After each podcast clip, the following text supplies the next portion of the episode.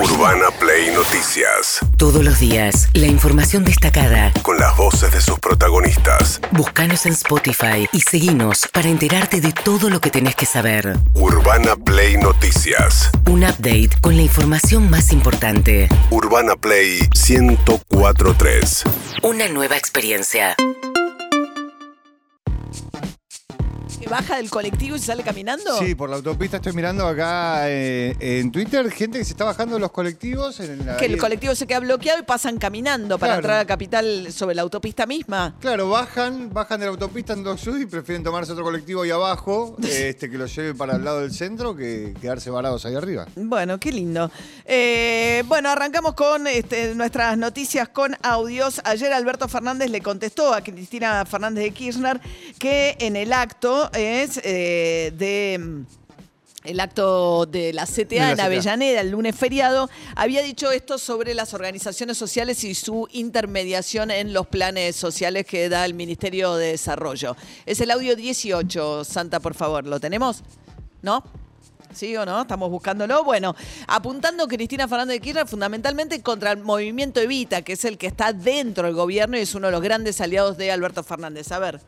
Tenemos 7% de desocupación, pero tenemos 1.300.000 planes. Hay algo que va a haber que revisar, porque con esa desocupación del 7% deberíamos tener menos planes sociales. Y ojo que no estoy poniéndome en el lugar de los que andan contando cuánta plata le dan a los pobres. Digo que el Estado Nacional debe recuperar el control, la auditoría y la aplicación de las políticas sociales que no pueden seguir tercerizadas. A mí no me gusta que me quieran convencer que eso es peronismo. Eso no es peronismo. El peronismo es laburo, trabajo, Eso decía Cristina Fernández de Kirchner y el gobierno que viene llevando adelante una auditoría del Ministerio de Desarrollo, pero no cuestiona un hecho central, que es parte de la discusión. Ahora vamos a escuchar también a El Cuervo de la Roque de la Cámpora, que es para, no te puedes anotar directamente para ser beneficiario del Plan Argentina eh, del Potenciar Trabaja.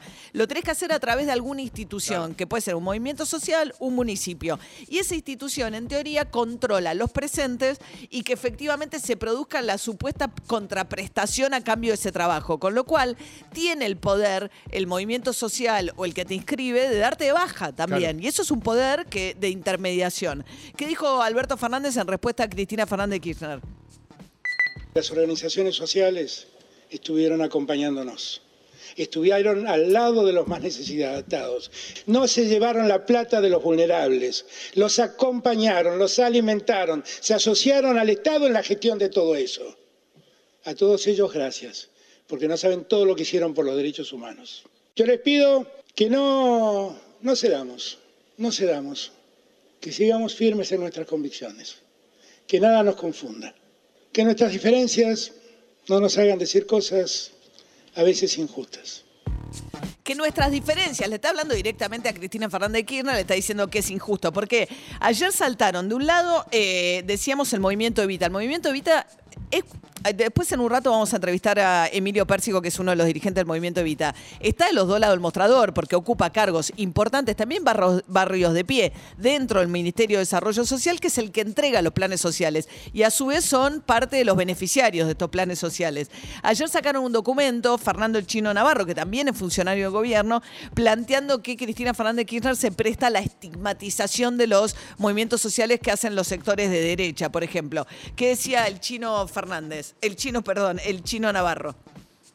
echarle la culpa a las organizaciones sociales, a los sectores empobrecidos, sobre lo que la política en sí, del 75 para acá, no hemos podido hacer, por lo menos es errarle este, el vizcachazo por lejos al real problema, ¿no? Porque aludiendo a todos, a Tetaz, a Vidal, a la Nación Más, a Macri, a Milei, y ayer Cristina lo expresó dolorosamente, digo dolorosamente porque podemos tener matices, diferencias, pero ayer habló de una forma de las organizaciones sociales, de sus integrantes, de las mujeres, con un desconocimiento muy grande, ¿no?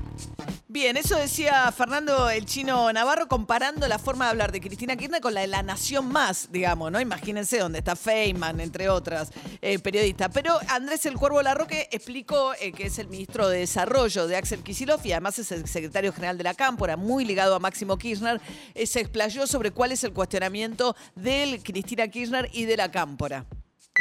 Yo creo que eso contó con el visto bueno de, de un sector de, de, las organizaciones, que de hecho tienen funcionarios en el gobierno nacional. Creo que hubo un pacto claramente ahí. ¿Estás hablando de Levita?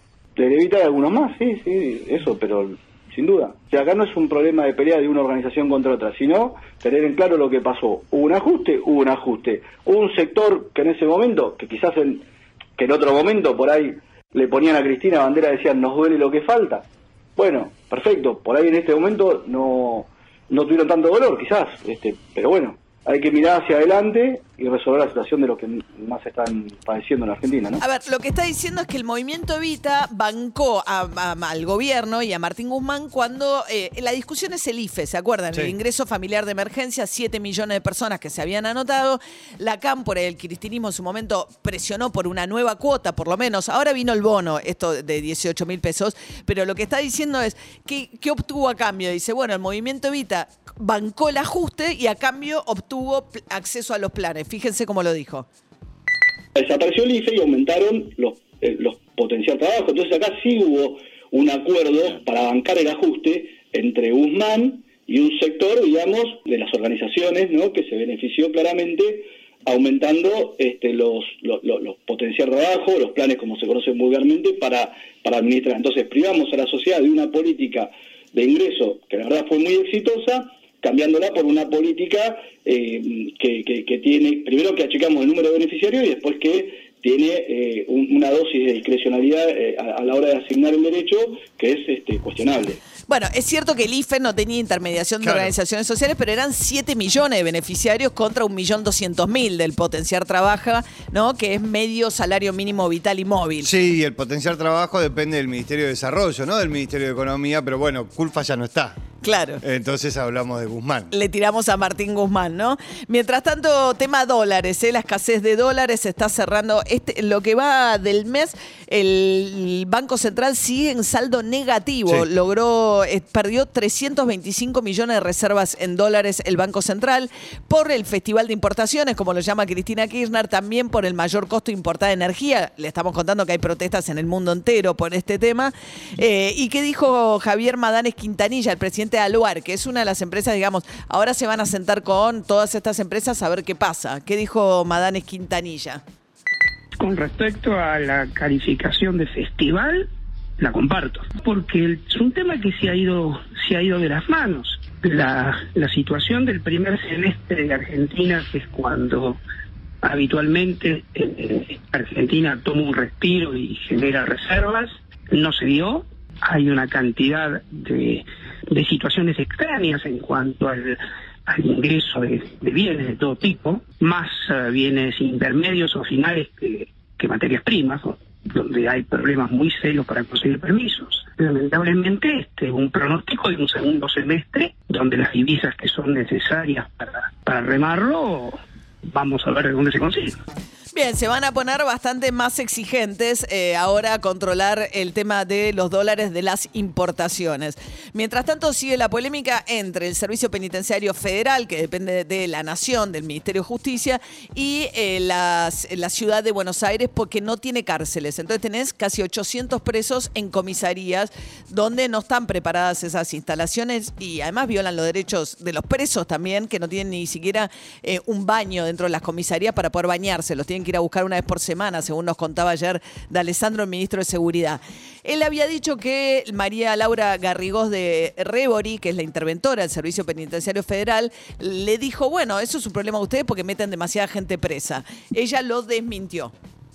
¿Cómo voy a decir semejante cosa? Lo que yo sí le dije, y esto es clarísimo, es que el servicio penitenciario ni detiene ni pone en libertad porque eso no lo puede hacer el servicio penitenciario. El servicio penitenciario solamente trabaja al interior de las unidades penitenciarias. Las detenciones se producen en el exterior y después el Poder Judicial dispone si esa gente queda detenida o si sale en libertad. No lo dispone el servicio penitenciario. El lugar en las unidades del servicio penitenciario no depende de que el servicio este, puede- pueda disponer de los lugares.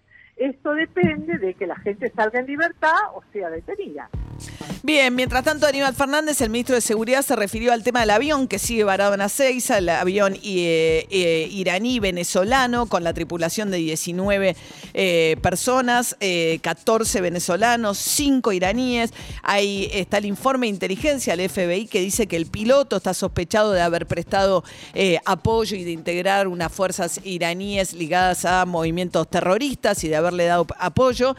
Ahora la fiscal lo que está pidiendo es que se impute de sospechoso al piloto. Lo que está diciendo el gobierno es que no hay ninguna alerta internacional y ninguna acusación que permita sostener la detención de esta tripulación. Aníbal Fernández, el ministro de Seguridad, dijo lo siguiente. no en comunicación yo, pero sí seguramente lo ha hecho la Policía de Seguridad Aeroportuaria porque la documentación presentada no estaba de acuerdo con la tripulación existente, con lo cual ese error se puede salvar. Se presentó y la, y, y la empresa eh, se salvó y ordenó esa situación, con lo cual este, no hay ninguna cosa que nos obligue a tener que evitar el ingreso a la República Argentina. Bueno, nosotros fuimos cuidadosos con ese tema y los análisis siguieron avanzando este, en el mismo sentido, respondiendo a las solicitudes del magistrado que interviene en esta causa. Bien, está ahí varado el avión, no hay ninguna compañía petrolera además que le pueda dar combustible a esta altura porque se, quedarían sujetas a sanciones por parte del gobierno norteamericano si lo hacen. Están también los venezolanos que residen en Argentina sin recibir sus documentos porque no vienen las valijas diplomáticas que venían esta aerolínea venezolana que suspendió los vuelos a Argentina hasta tanto se aclare esta situación. Urbana Play Noticias.